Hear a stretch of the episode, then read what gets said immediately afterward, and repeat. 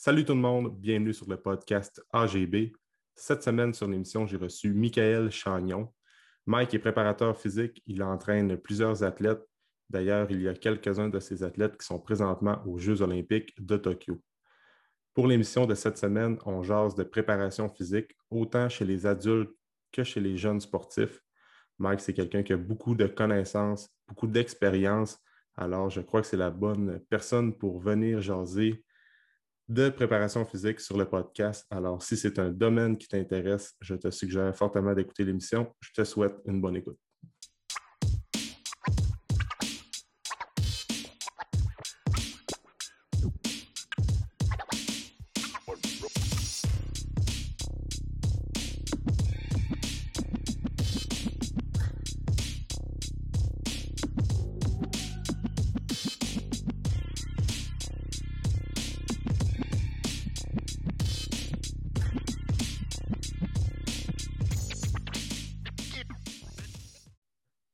Salut Mike. Salut Alex, ça va? Ça va bien toi aussi? Ouais. Yes, merci de prendre le temps de venir me jaser aujourd'hui. Ah, ça fait plaisir. Euh, écoute, moi, Mike, je te connais depuis quand même un, petit bout. On s'est déjà côtoyé dans quelques formations, mais tu peux-tu prendre un, petit moment pour euh, expliquer aux gens euh, qui tu es, qu'est-ce que tu fais dans la vie, tes préparateurs physiques? ça fait quand même longtemps que tu roules ta bosse dans le domaine aussi. Fait que euh, si tu peux nous expliquer comment ça a commencé, d'où vient ton intérêt pour l'entraînement, puis euh, toute la préparation physique aussi, que tu, tu œuvres beaucoup dans ça. Fait que je te laisse aller avec ça. Ben, dans le fond, là, je travaille avec euh, Frappe Performance Athlétique. On est situé à Trois-Rivières. Mm-hmm. ça fait maintenant dix ans que je travaille avec Frappe. j'ai fait mon bac en kinésiologie ici à l'Université de Trois-Rivières, puis j'ai gradué en 2010. Puis déjà, là, pendant euh, mon bac, j'avais commencé à travailler comme, euh, comme entraîneur dans les gyms. Fait grosso modo, ça fait à peu près 14 ans là, que, que je travaille comme entraîneur. Euh, depuis ma graduation avec FRAP, j'ai la chance de travailler avec l'Académie des Estacades, qui est le plus gros programme de sport-études au Québec. Fait on a, cette année, là, on prévoit avoir un peu plus de 650 jeunes en sport-études qui, euh, qui vont passer au travers de nos murs pour qu'on s'occupe euh, de leur préparation physique. Fait que ça, c'est vraiment cool. Qu'est-ce qui m'a donné la piqûre pour l'entraînement physique? Ben, en fait, toute ma jeunesse, mon adolescence, j'ai fait beaucoup de sport. j'ai joué au football, au hockey, au golf, au tennis, etc. J'avais un, un, bon talent, habileté, mais on dirait qu'il me manquait comme juste le, petit edge pour être capable de passer au niveau supérieur. Euh, j'ai déménagé ici à Trois-Rivières justement pour jouer au football avec euh, le cégep de Trois-Rivières, les Diablos. Puis malheureusement, je n'ai jamais fait l'équipe, euh, possiblement par manque de préparation. Puis c'est un peu à partir de là que je me suis mis à, à m'intéresser à la préparation physique. À cette époque-là, c'était Christian Thibodeau qui s'occupait de la préparation physique des Diablos. J'avais aucune espèce d'idée de qui il était, mais quand j'allais m'entraîner, souvent il était au gym en même temps que moi. Puis euh, on se parlait, on échangeait, il me donnait des trucs, euh, il, me conseillait, etc. Puis à partir de là, ben, je me suis mis vraiment à, lire sur le sujet, à m'intéresser. Euh, J'étais inscrit au cégep en génie électrique. OK. Puis j'haïssais ça pour mourir. Puis euh, justement, là, avec euh, les discussions que j'avais avec Christian au gym, puis mon intérêt grandissant, ben, je me suis réorienté. J'ai découvert la kinésiologie à l'université. Puis euh, c'est vraiment à partir de ma deuxième année de cégep là, que j'ai décidé que c'était vraiment ça que je voulais faire. Puis tout au long de mon bac après ça, là, je me suis vraiment intéressé de plus en plus à la préparation sportive. Puis tout de suite, en finissant, j'ai eu une chance. Il y avait un poste qui s'ouvrait au sport-études. Puis ça, ça a parti vraiment de là, OK, quand même. C'est cool, ça. Ben, tu as eu la chance, justement, de côtoyer Christian Thibodeau assez, euh, assez tôt dans ta carrière. Là. Fait que c'était comment de côtoyer un gars comme Christian qui est quand même une sommité mondiale dans l'entraînement? Ben, en fait, comme j'ai dit, à ce moment-là, j'avais aucune espèce d'idée de qui il était. Euh, c'est au travers de mon parcours à l'université que là, ben, j'ai acheté un de ses premiers livres. Euh, j'ai trouvé ça euh, vraiment intéressant. J'ai acheté un deuxième, puis en regardant les photos, j'ai fait ben tabarnak, c'était lui qui c'était lui qui était là au gym en même temps que moi. Uh-huh. Fait que je te dirais qu'aujourd'hui, ça m'impressionne plus qu'à cette époque-là. Ouais, c'est ça. mais c'est ça, c'était vraiment, sans le vouloir, ça a été une des personnes là, qui m'a vraiment aidé à faire mon choix comme, comme choix de carrière. Mm-hmm. Mm-hmm. OK, parfait. Puis là, en ce moment, Mike, bon, ben c'est ça, tu fais de la préparation physique aussi. Puis là, en ce moment, c'est les Olympiques de Tokyo, euh, Tokyo 2020, mais au final, c'est Tokyo 2021. Euh, puis là, tu as comme trois athlètes au total qui sont, euh, qui, sont en, ce moment. ouais. trois athlètes de deux en kayak, une en canot. Puis dans trois semaines, la première semaine de septembre, un athlète paralympique en kayak aussi là, qui, qui sera à Tokyo. OK, parfait. Puis on en parlait tantôt justement avant d'enregistrer l'épisode. C'est comment euh, tu te sens comment en tant que préparateur physique avoir des athlètes euh, aux Olympiques? J'imagine, c'est la première fois que tu entraînes des athlètes qui s'en vont aux Jeux? Oui, c'est la première fois que j'ai des athlètes aux Jeux. Euh, pour vrai, je vis une gamme d'émotions que je ne pensais pas vivre. Je ne sais pas si ça paraît, là, mais je me couche extrêmement tard depuis le début de la semaine parce que je tiens à regarder les compétitions en direct. Ça se termine toujours passé 11 heures. Ce soir, la finale est à minuit. Fait que je suis incapable d'aller me coucher sans avoir vu les, les compétitions de mes athlètes. Euh, je leur écris après, on s'échange des messages. Là, pour vrai, c'est vraiment excitant. Puis je, je vis le moment, j'en profite énormément. Puis je suis. Euh, oui, je suis fier de moi au travers de ça, mais je suis vraiment excité dans le processus. Puis euh, ça, ça m'apprend un autre côté de notre métier que on bâtit une relation avec ces, athlètes-là qui dépassent les quatre murs du gym. Puis mhm. c'est ça que, ça que je profite en ce moment, là, puis que je vis en ce moment. Ouais, c'est ça. C'est cool. Puis parce que toi, j'imagine que là, tu faisais la préparation physique plus dans le gym, conditioning, puis vraiment entraînement, puis. Euh, ben dans le fond, même pas le conditioning, c'est vraiment musculation, euh, préparation physique, tout ce qui est système d'énergie, conditioning, c'est le coach technique qui s'occupe de ça. OK. OK. Fait que toi, tu travaillais-tu en synergie avec le coach justement de, euh, pour kayak slash canoë? Oui, dans le fond, à chaque semaine, le coach m'envoie euh, le programme de la semaine là, qui est prévu pour la RAM, euh, ses attentes un peu envers les périodes de musculation. Moi, je fais ma planif, puis à chaque semaine, si ma planif ne concorde pas avec ce que, ce que lui il avait comme attente, ben on réajuste pour que ça comble le programme euh, de RAM aussi. OK, parfait. Fait que là, tu as, suivi les athlètes justement pour. Euh, tu sais, quand on, parle de ces longues préparations pour les Jeux olympiques, ça fait combien de temps que tu suis ces euh, athlètes-là en termes de mois? ben, ça fait entre 3 et 4 ans que je travaille avec ces athlètes-là. Fait que je les ai vus évoluer autant au travers tout le processus que les sélections olympiques, puis le départ pour là-bas. Ça, part, ça part bien avant leur, euh, leur euh, sélection pour les Olympiques. Mm-hmm. OK. Puis là, avec ça, c'est. Pendant 3-4 ans, tu as vu évoluer ces, personnes-là, puis après ça, c'est rendu comme le. Comme tu dis, c'est cool pour, euh, pour, ben, pour vous, pour toi, mettons, relation coach avec athlète. C'est malade de voir le, point culminant dans tout ça. Exactement. C'est quand même très spécial. Puis en ce moment, c'est comme quand tu communiques avec eux, tu leur donnes-tu des, des exercices à faire ou bien des techniques ou bien c'est juste comme on essaie de garder la motivation puis d'être disponible pour eux autres au besoin? Ouais, ben là, en ce moment, là, euh, c'est tellement rock'n'roll les jeux qu'ils euh, n'ont pas d'entraînement depuis euh, une semaine et demie. Uh-huh. Fait qu'ils sont arrivés à Tokyo une semaine avant le début de leur compétition. Puis ils ont été trois jours là, à même pas pouvoir ramer là-bas parce qu'il n'y avait pas accès au bassin olympique. Fait qu'ils ont recommencé à ramer cinq ou six jours avant le début des compétitions, mais il n'y avait plus d'entraînement physique là, à partir de, de leur départ de Montréal. Fait que quand je parle avec eux, c'est juste une question euh, de savoir comment ils vont prendre le pouls, euh, savoir s'ils sont adaptés au décalage horaire, si, euh, à quel point ils sont bien mm-hmm. là-bas sur le, le, campus olympique.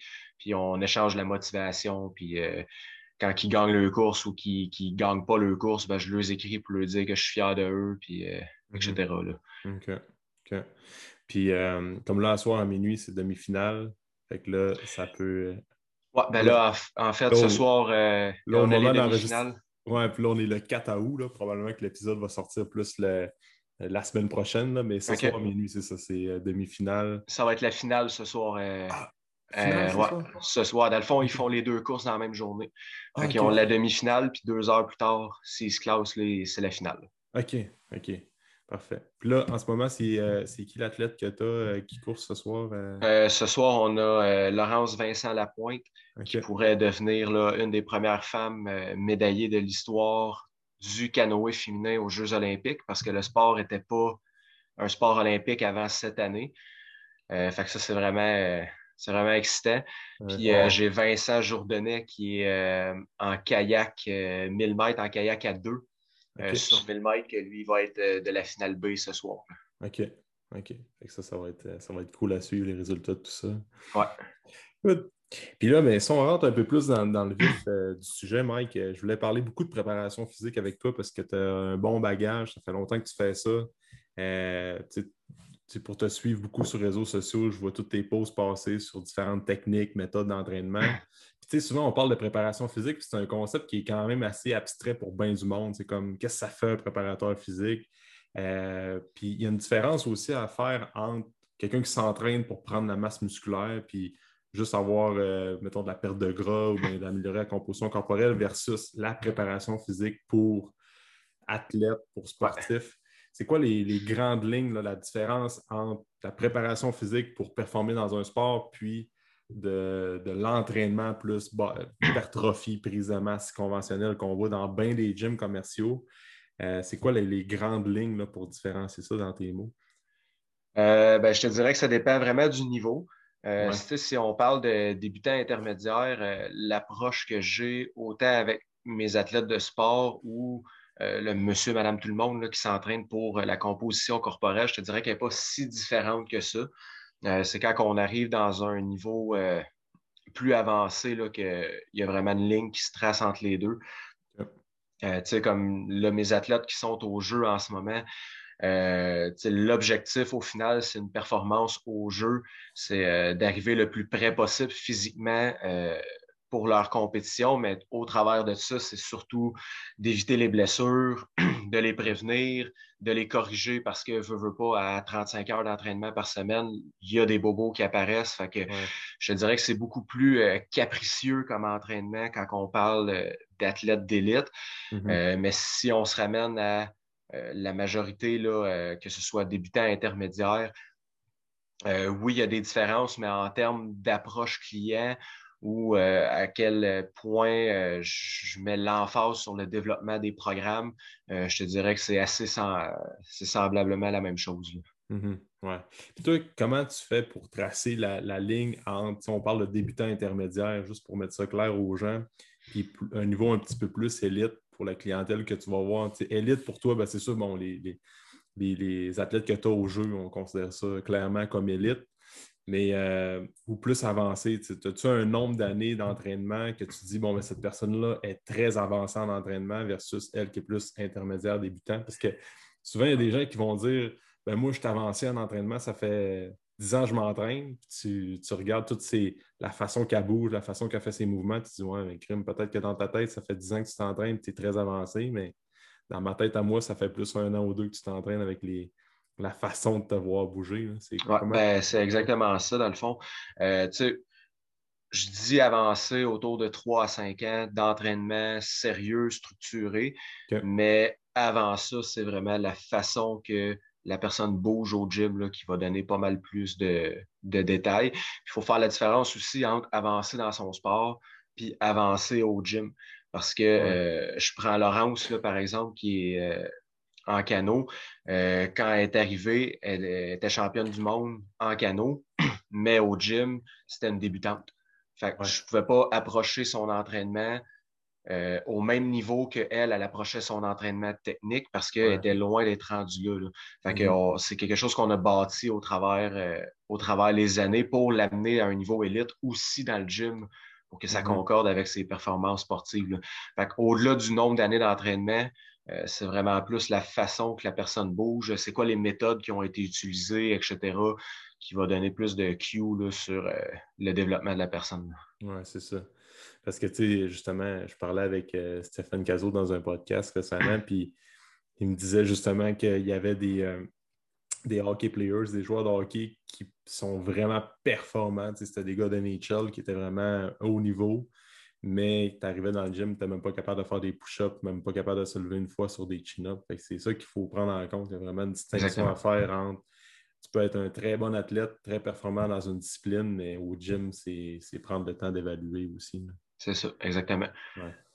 Ça peut devenir un bon défi, ça aussi, d'expliquer à l'athlète que tu as beau être euh, de compétitionner sur euh, la grande scène, mais quand mm-hmm. tu es avec moi, tu n'es pas encore à ce niveau-là. Il faut trouver les, bons mots, les bons outils pour que l'athlète garde confiance en toi, même si toi, tu le forces à ralentir parce que mm-hmm. lui se voit plus avancé que ça. Mm-hmm. Exact. Puis après ça, ben, même affaire pour les débutants intermédiaires, mais c'est toujours de commencer par les bases. Hein. Exactement. OK, parfait. Puis quand on. Ben, c'est ça. On parle de préparation physique. Exemple, pour des. Exemple, la personne fait du football ou. Parce que tu entraînes beaucoup de joueurs de, foot, right? De football aussi, ouais. Ouais, c'est ça. Euh, tu vas-tu plus regarder, dans ton point de vue de préparateur physique, tu qu'est-ce que tu analyses dans un athlète, admettons, tu vas-tu vraiment faire des tests pour euh, uniquement pour les joueurs de football, uniquement pour les, euh, les joueurs de hockey, ou bien ça ressemble pas mal tout le temps à la même affaire que tu vas faire comme test ou euh, screening? Ou... Je te dirais que nos tests sont assez euh, semblables pour tout le monde. Mhm. Euh, après ça, dépendamment des sports, des fois, on peut euh, retirer un test, en ajouter un pour essayer d'aller chercher un peu plus spécifique. Mais mhm. à la base, là, peu importe le sport, nos tests de base sont, sont, assez, sont assez pareils pour tout le monde. OK. C'est quoi, mettons, pas la batterie de tests tout en détail, mais grossièrement, qu'est-ce que tu fais pour tu regardes quelqu'un initialement pour faire euh, une bonne analyse, pour avoir une structure, un plan d'entraînement vraiment précis, puis euh, adapté à ses besoins. Ben, euh, avec les années, on a mixé plusieurs méthodes d'évaluation. On, on, utilise une partie du FMS, on utilise une partie du Structural Balance de Charles Poliquin, mm-hmm. on utilise une partie de Christian Thibodeau qui nous a appris là, il y a une couple d'années à, prendre les mesures des segments euh, pour les athlètes, savoir est-ce que c'est un athlète qui va être un peu plus euh, dominant au niveau de sa chaîne antérieure ou postérieure, euh, est-ce qu'il y a les tibias longs, les bras longs, etc., pour aller ajuster les faiblesses. fait que ça, on l'a incorporé il y a quelques années dans notre batterie de test. On utilise son neurotyping aussi, que ça, on passe vraiment à tout le monde, là, tous que ce soit nos, clients en ligne ou au gym, passent par le, le neurotyping. Le, questionnaire, exactement. Euh, fait on a des évaluations euh, autant de mobilité que d'équilibre structurel, puis les évaluations de la force là, avec le Structural Balance de Charles Poliquin. Mm-hmm.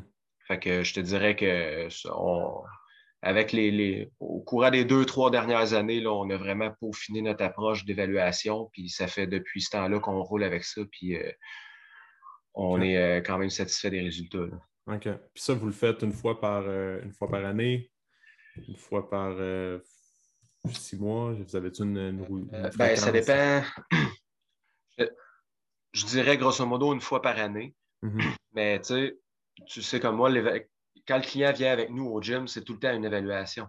quand les, les, athlètes arrivent de leur hors-saison, ils se représentent avec nous au gym au mois de mai, au mois de juin, on refait notre batterie de test au complet.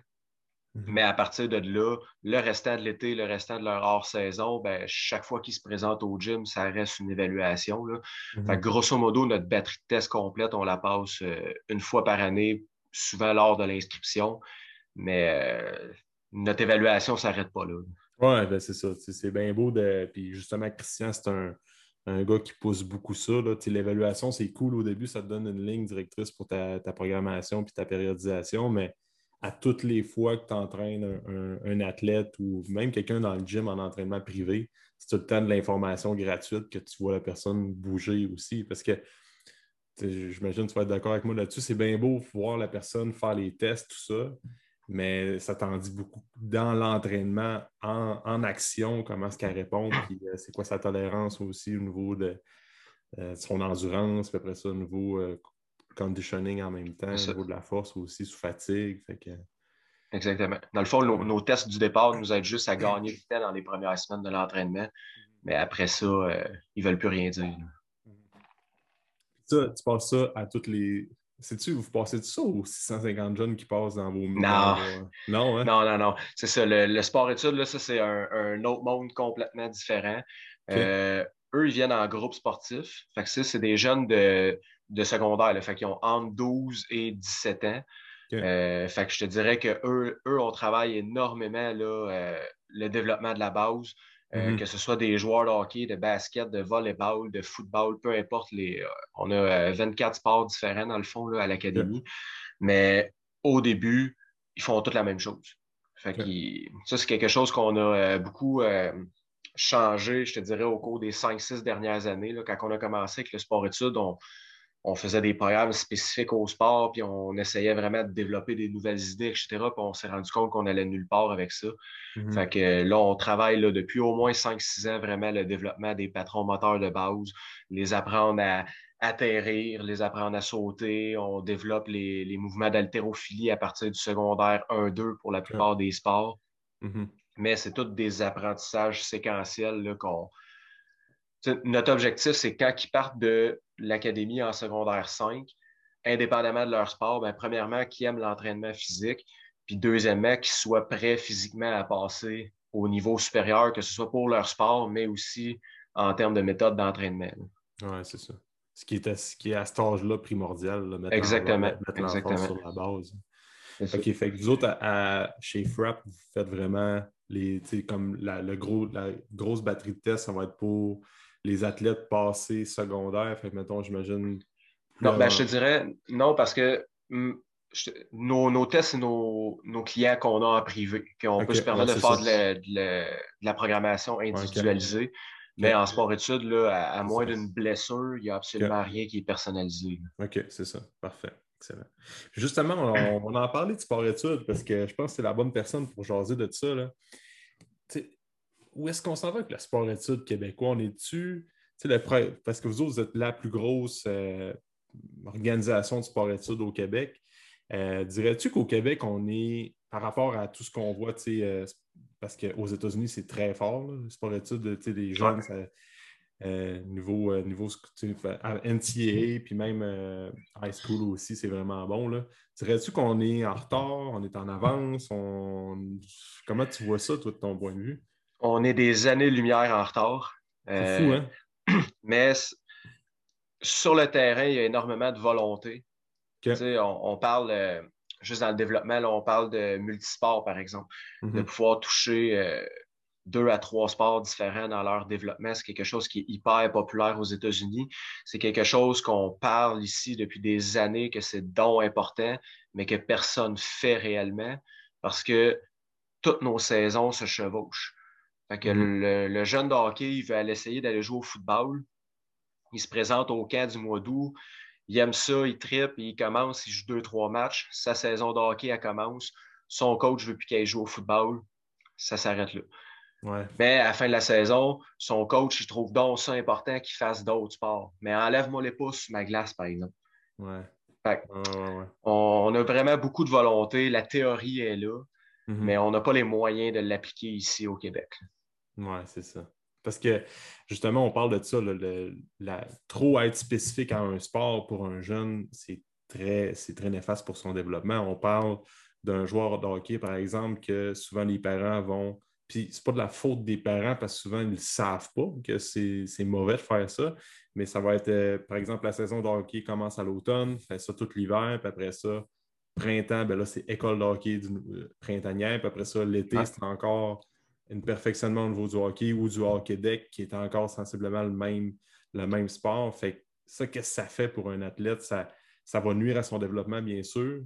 Euh, peux-tu élaborer là-dessus en tant que. Ben, oui, c'est sûr et certain que ça va nuire à leur développement, mais comme tu dis, ce n'est pas la faute aux parents, ce n'est pas la faute des joueurs, ça va vraiment plus loin que ça. Les jeunes, s'ils ne se présentent pas au camp de perfectionnement du mois de juillet, ben, ils sont convaincus qu'ils ne feront pas l'équipe rendu aux sélections du mois de septembre parce que tout le monde le fait, parce que c'est ce qu'ils se font dire. Mm-hmm. que, comme je disais tantôt, là, on a une volonté de vouloir changer les choses, mais concrètement, il n'y a rien qui se fait, puis on est pris dans le même engrenage. Puis, tu sais, on parle du hockey, ça fait des années, des années que c'est comme ça avec le, développement du hockey, là, que les joueurs aujourd'hui jouent au hockey dix mois par année, mm. mais c'est rendu comme ça dans tous les sports. Oui, c'est ça. Le football, on a des camps de perfectionnement pendant l'été. On a Team Québec, on a les, les compétitions régionales. Euh, on voit la même chose avec le volleyball. Les filles font du volleyball de plage pendant l'été. Puis... Fait que c'est vraiment élargi à tous les sports maintenant, là, euh, ce mm-hmm. perfectionnement hâtif-là. Oui, c'est ça. Parce que en bas âge, au final, ben, moi, je, vois ça de même, c'est que ça paraît pas trop quand les jeunes sont. Ben, ça paraît pas trop. souvent, ça paraît plus tard dans le développement. J'imagine que tu te rends compte que la personne, moi, j'ai tout le temps des exemples de. Je me rappelle plus si c'était Charles ou Christian qui donnait cet exemple-là, que la personne, c'était une machine jouer NCAA ou hockey, mais tu arrivais pour le faire d'un à l'entraînement, c'était pas terrible, tu n'étais pas capable, tu pas très performant dans le gym. Mais quand il arrivait pour, je pense, faire des, sprints à l'extérieur ou bien tout ce qui ne touchait pas à une glace, complètement pas capable de faire des moves, des, des, euh, déplacements latéraux de, de, base, quelque chose qui est facile que tu apprends quand tu es jeune. Parce que la personne était juste habile, très, très, très bonne au hockey, très habile, mais tu le mets dans un autre contexte, sur un terrain pour faire des drills d'agilité, puis pas, pas en tout capable. Fait que je ne sais pas si ça paraît-tu plus rendu adolescent, puis plus à l'avant, plus à la personne mature, ou même quand elle est jeune? Ben, je te dirais qu'on a plusieurs jeunes à l'académie qu'on voit qu'ils arrivent en secondaire 1-2, puis on dit Oh, OK, on a quelqu'un, là, on a des bons athlètes mhm. qui pourraient, qui euh, performer dans n'importe quel sport qui touche, mais il se concentre juste sur un. Fait plus il avance dans son développement, il arrive en secondaire 3, 4, on le remet sur un terrain de football, il n'est plus capable. Mais si on l'avait fait à partir du secondaire 1, en sixième année ou même avant, ben, c'était un athlète qui aurait pu se développer performer dans n'importe quel sport. Fait mhm. Tu as raison quand tu dis on ne le voit pas nécessairement quand ils sont jeunes, mais le fait qu'ils se font prendre puis isolés dans un sport, ben, cette différence-là, elle fait juste s'accentuer au travers des années. Mhm. Parfait, ça. Parce que, tu sais, je, trouve ça cool de parler de ça avec toi parce qu'il y a beaucoup de. Les auditeurs de mon podcast, c'est vraiment 28-38 ans à peu près, comme je te disais tantôt. Puis c'est la tranche d'âge que on commence à fonder une famille. C'est pas mal dans ces eaux-là que beaucoup de gens vont avoir des enfants. Puis euh, c'est pas mal à nous, les parents, ben, les futurs parents, les jeunes de notre génération, à essayer d'inculquer ça aux, jeunes enfants. Puis ça commence tôt aussi. Là, Que pas juste, mettons, enligner la, le, le, kid dans, un, dans une discipline, puis de rester vraiment avec un, une vision tunnel, dire bon, ben là, la personne, elle aime le hockey, il faut qu'elle pousse vraiment là-dessus. Je pense que ça part des parents aussi euh, de s'informer sur ça, puis euh, de savoir que justement, c'est bon pour le développement du jeune. Effectivement. Euh, y a-tu des, des cues que tu pourrais donner aux parents pour les jeunes, oui, de changer de, de discipline, puis d'essayer de d'amener le jeune à découvrir différentes activités, différentes disciplines? Y a-tu d'autres choses que tu aimerais ben, juste, à, juste, à, la base, écouter les jeunes. Ouais. Écouter les enfants. Euh, parce qu'il y en a beaucoup qui nous le disent, là, qui aimeraient ça jouer à ce sport-là ou à ce sport-là. Ce n'est pas nécessairement les parents qui les empêchent, mais si on prend le temps d'écouter les jeunes puis euh, de parler avec eux, ben vite, on va se rendre compte qu'ils aimeraient ça jouer l'été au baseball, qu'ils aimeraient ça jouer au soccer, qu'ils aimeraient ça euh, justement de toucher différents sports. Fait que je je pense qu'à la base, euh, si on prend le temps de, répondre à leurs besoins, ça pourrait, ça pourrait déjà être un plus. Mm-hmm. D'aller parler avec les différents professionnels, pas le coach sur la glace ou le coach sur le terrain, parce que c'est pas lui qui va te donner les bonnes réponses, mais d'aller jaser justement avec les kinésiologues, les profs d'éducation physique, euh, les, thérapeutes sportifs, etc. Ben, eux, nous, on a une vision qui est un peu euh, différente, justement, que le coach technique. Fait encore là, ça, ça peut aider aussi. Mhm. Puis euh, le plus jeune possible. Le plus jeune possible de, les laisser toucher à mhm. tout. Mhm. ça, c'est un bon point. Puis justement, tu en parlais d'aller voir les, les, préparateurs physiques, les kinésiologues. Là, ça, c'est une affaire qui est tellement importante parce que il y a combien de jeunes, surtout avec TikTok, puis Instagram, puis tous les influenceurs que ils vont montrer des techniques d'entraînement sur les réseaux, sociaux, très funky. Tu, vas voir, euh, je prends encore l'exemple du, hockey parce que c'est pas mal le sport que je connais le plus, je connais le plus les athlètes, mais tu vas voir un jeune joueur de hockey qui veut commencer à s'entraîner, commencer à, commencer à faire de la préparation physique, puis il va voir qu'est-ce que bon, ben, Sidney Crosby fait ou tel athlète fait, puis là, c'est bien funky, puis tout de suite, le réflexe du parent, c'est de voir cette vidéo-là, cette vidéo-là également, dire Hey, crime, le meilleur joueur au monde va faire tel, tel, tel exercice. Bien, c'est sûr que l'enfant, mon enfant, il faut qu'il fasse ça. Fait que si le préparateur physique, lui, voit un peu comme ça comme toi, comme on va aller travailler les bases, puis quand on parle de base, mais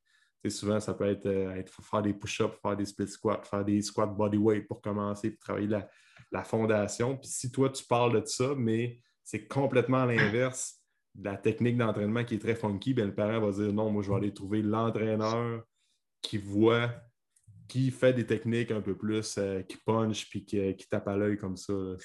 C'est exactement ça. Euh, c'est vraiment un bon point que tu dis là, Je pense que les médias sociaux ont un super de bon côté pour le mm-hmm. véhicule d'information, mm-hmm. mais c'est vraiment une plaie pour le développement des jeunes athlètes. Euh, parce que combien de fois qu'on s'est fait dire ça, ouais, mais Crosby, lui, il fait des squats sur un ballon, ça doit être mm-hmm. bon. Ouais, mais Crosby, c'est le meilleur joueur au monde. Toi, tu ne l'es pas. Qu'est-ce qu'il a fait, Crosby, pour se rendre comme, un, comme étant le meilleur joueur au monde? C'est ça qu'il faut que toi, tu mm-hmm. fasses en ce moment. Combien de, parents qu'on a perdus parce qu'on leur a dit non? Moi, je ne fais pas ça. Mais ça aussi, c'est difficile comme entraîneur parce que surtout quand tu commences, tu veux une clientèle, tu veux pouvoir vivre de ton métier, mais tu perds des clients parce que tu ne réponds pas à, à leurs attentes. Mm-hmm. Puis ça, c'est une erreur peut-être qu'on a fait nous aussi au début.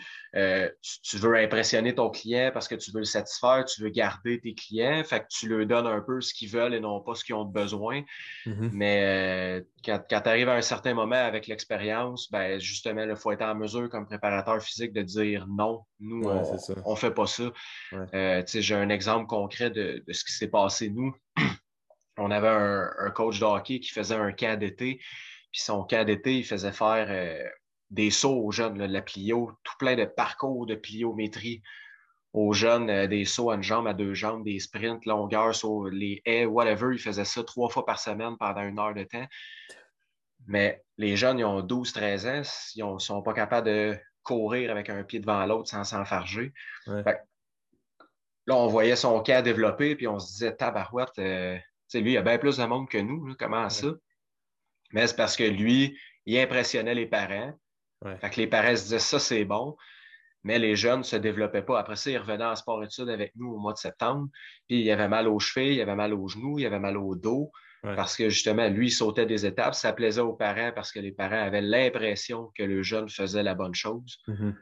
Puis nous, ben, les parents avaient l'impression qu'on retardait le jeune. Mm-hmm. Mais avec les années, ces choses-là, ils nos athlètes continuent de se développer, fait qu'on on développe une crédibilité qui vient à, nous aider. Sur le long run, c'est. C'est ça, exactement. C'est toujours plus gagnant sur, euh, sur le long run. Justement, on va en parler de pliométrie. Puis ça, c'est beaucoup pour les jeunes, mais même pour le.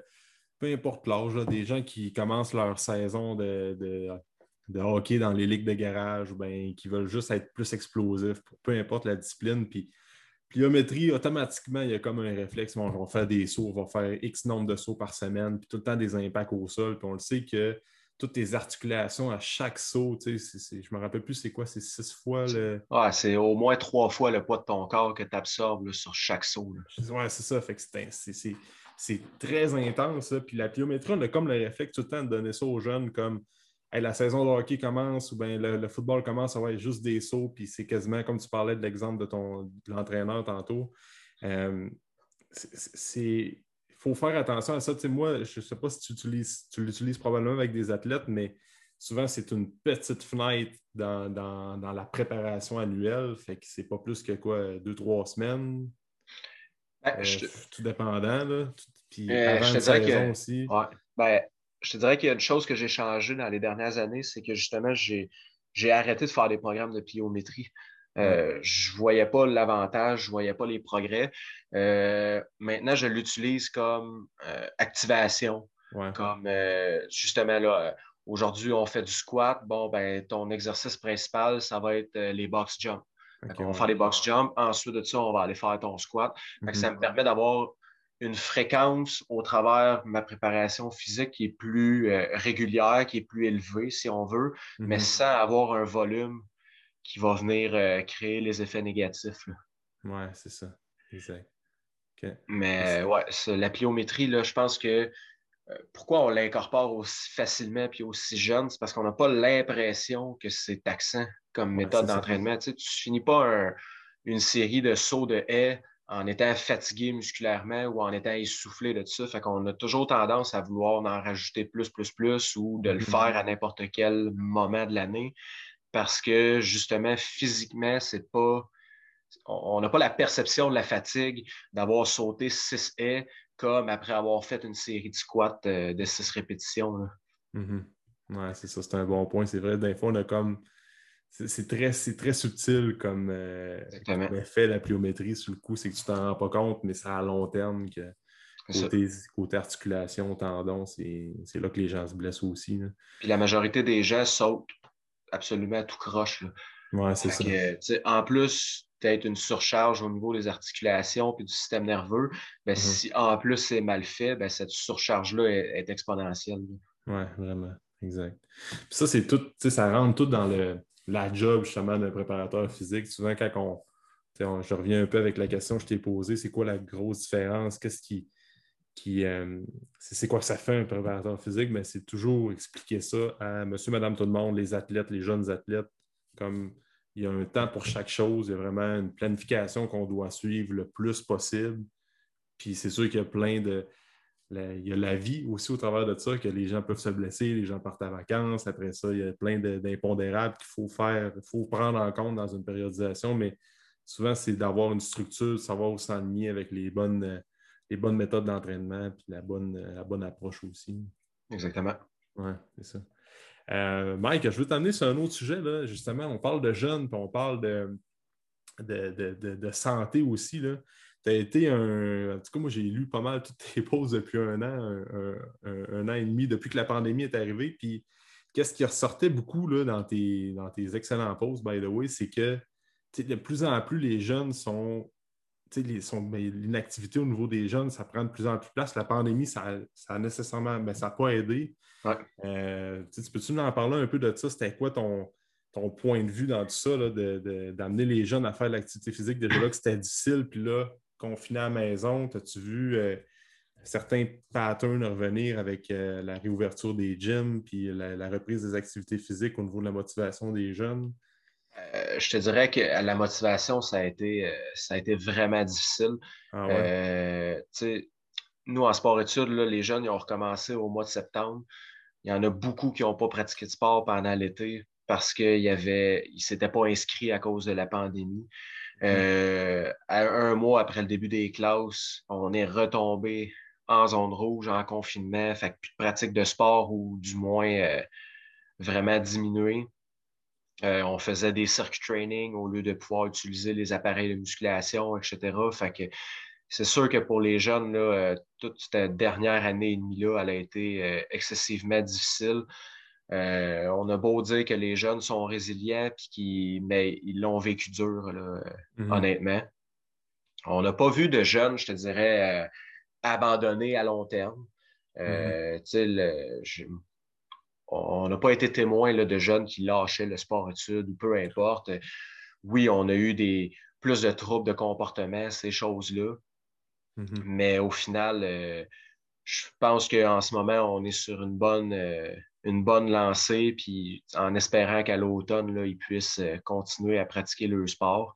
je sais qu'il y avait une statistique que la presse elle avait sortie au printemps, ben, au début de l'été, en fait, qu'après le premier confinement, c'était 100 000 jeunes au travers le Québec qui avaient abandonné le sport euh, structuré, le sport organisé. Fait que dans les fédérations, que pendant l'été, c'est le soccer, le baseball, etc.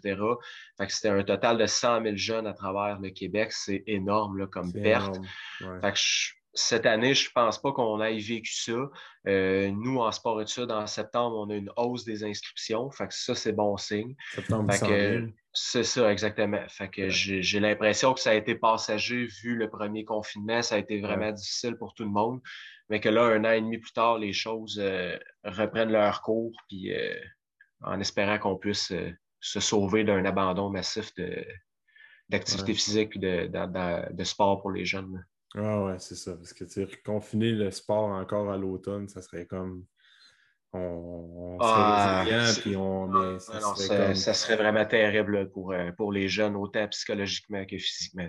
Oui, c'est ça. Parce que nous, les adultes, on, ça, on a trouvé ça quand même difficile de pouvoir s'entraîner à la maison puis d'avoir nos installations fermées. Mais euh, pour les jeunes, tu sais, veux, pas de plus en plus. Euh, l'inactivité physique, ça prend. Euh, ben, il, y a beaucoup de jeunes qui sont encore inactifs, beaucoup de jeunes qui sont. Les, obésités euh, chez, les jeunes, c'est pas quelque chose qui est en, diminution. Là, fait que... 30% au Québec, le, taux de surpoids chez les jeunes de moins de 18 ans, c'est énorme. 30 OK, quand même. Je n'avais pas vu cette, euh, statistique-là. C'est fou, là. Fait que ça va au-delà de juste faire bouger les jeunes, c'est la prochaine génération qui vont devenir à leur tour des parents qui vont véhiculer des, euh, leurs valeurs à leurs enfants. Fait que, euh, Si on veut une population en santé, euh, crime va falloir. on le voit aussi qu'il y a du travail à faire au Québec avec ça. au terme au niveau de la santé. C'est ça. Ben, tu parlais de mes pauses tantôt, puis je pense que pendant l'automne, ça a été un de mes, mes chevals de bataille là, de c'est mm-hmm. justement le système de santé, si on veut le protéger, ben, en quelque part, ça passe par l'activité physique, ça passe par l'alimentation, ça passe par la santé, justement. Mm-hmm. ces jeunes-là qui sont inactifs, euh, ben, c'est la future clientèle du système de mm-hmm. santé. Fait que si on veut vraiment améliorer notre, système à long terme, ben, c'est en améliorant leurs conditions de vie à eux qu'on va réellement réussir. Ah oui, c'est ça, exact. C'est d'investir un petit peu plus dans les infrastructures, puis d'amener des professionnels de la santé pour encadrer ces jeunes-là, parce que c'est pas, pas la job du professeur d'éducation physique que, les jeunes vont une fois par une fois par semaine à leur cours d'éducation physique pour faire un peu de sport. Là, ça, va au-delà de ça. Il faut vraiment qu'il y ait un, changement au niveau de la façon de procéder. Écoute, c'est pas, pas moi qui va. C'est pas moi plutôt qui va qui va décider ça, qui va Il faut que ça vienne des têtes en haut puis qu'il y ait un petit peu plus d'efforts mis sur ça. C'est sûr que nous, on prêche un peu pour notre paroisse dans le sens qu'on est beaucoup dans le domaine, on, on, a de l'intérêt beaucoup avec l'activité physique et la santé, mais ça reste que c'est ça pareil. De mettre l'emphase, d'être un petit peu plus, de mettre encore plus l'emphase sur la prévention des saines habitudes de vie. on a parlé beaucoup d'entraînement et de préparation physique, mais comme tu dis, ça va avec la nutrition, ça va avec le sommeil, le stress, toutes les, bonnes habitudes de vie à, prendre pour éviter justement de surcharger le système de santé qui a été pas mal magané euh, dernièrement. Oui, exactement. Écoute, Mike, euh, c'est quand même cool comme, euh, comme discussion. où est-ce que ben, où est-ce que les gens peuvent comme vous joindre, ben, suivre vos, vos, publications? Je sais que vous êtes beaucoup actifs sur les réseaux sociaux, vous faites beaucoup de, de contenu éducatif à ce niveau-là. Oui, ben dans le fond, on a euh, nos pages Facebook, euh, Instagram qui est Frappe F, R R A P. Euh, sur Instagram, c'est Frappe1. Puis on a notre site internet www.frappe.com où est-ce qu'il y a tous nos services, nos articles, les choses qu'on partage, etc., qui sont regroupés sur notre site internet. OK, parfait. Fait que de toute manière, comme d'habitude, je vais mettre les liens pour pour euh, vous rejoindre dans, la description du podcast.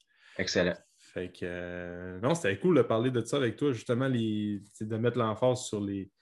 Euh, pour, de parler des jeunes aussi, le développement physique pour les, jeunes athlètes. Je pense que c'est quelque chose qu'on n'entend pas souvent parler aujourd'hui, mais que, en tout cas, dans, dans les podcasts que j'écoute et tout ça, c'est pas quelque chose qu'on entend souvent parler, mais c'est important justement d'en glisser un mot à ce niveau-là. Ben, avant de devenir professionnel, sont jeunes puis ils ont besoin de cet encadrement-là s'ils veulent un jour pouvoir euh, aspirer à des niveaux supérieurs. Fait que, vraiment, je considère que l'entraînement pour les jeunes est beaucoup plus important que ceux au niveau professionnel. Ah ouais, puis pour finir là-dessus, tous les, euh, les bons strength coachs, tous les bons entraîneurs, ça a tout le temps été ceux qui travaillent avec les jeunes athlètes.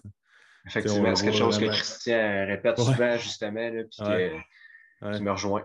Ah ouais, c'est ça. On voit justement, au niveau professionnel, c'est déjà des B, c'est déjà des gars qui sont très. sont, sont en haut de la pyramide, sont vraiment euh, ben, la plupart pleinement développés, là, puis qui ont vraiment des. Fait que la job de préparateur physique est encore importante quand tu es haut niveau, mais pas mal moins qu'avec les jeunes au niveau secondaire, les jeunes au niveau collégial, même universitaire aussi. Là, les, les, meilleurs ben, sont tous là. Je pense que l'importance reste la même, mais l'impact va être beaucoup plus important au niveau des jeunes qu'au niveau des professionnels. Ah, ça, c'est les bons mots, c'est ça. L'importance reste la même, mais l'impact pour les jeunes, c'est ça. C'est un bon point, ça. Mm. Écoute, Mike, c'était cool. Puis, euh, ben, merci d'avoir été là. Puis, euh, écoute, on reprendra ça une prochaine fois. Ben, merci de m'avoir reçu. Yes. Bye. salut, Alex. Ciao. Merci beaucoup pour ton écoute. Pour tout commentaire, suggestion de sujet ou d'invité, tu peux communiquer avec moi via message privé. N'oublie pas d'aimer, de partager et de recommander le podcast, c'est grandement apprécié. On se rejoint dans un prochain épisode.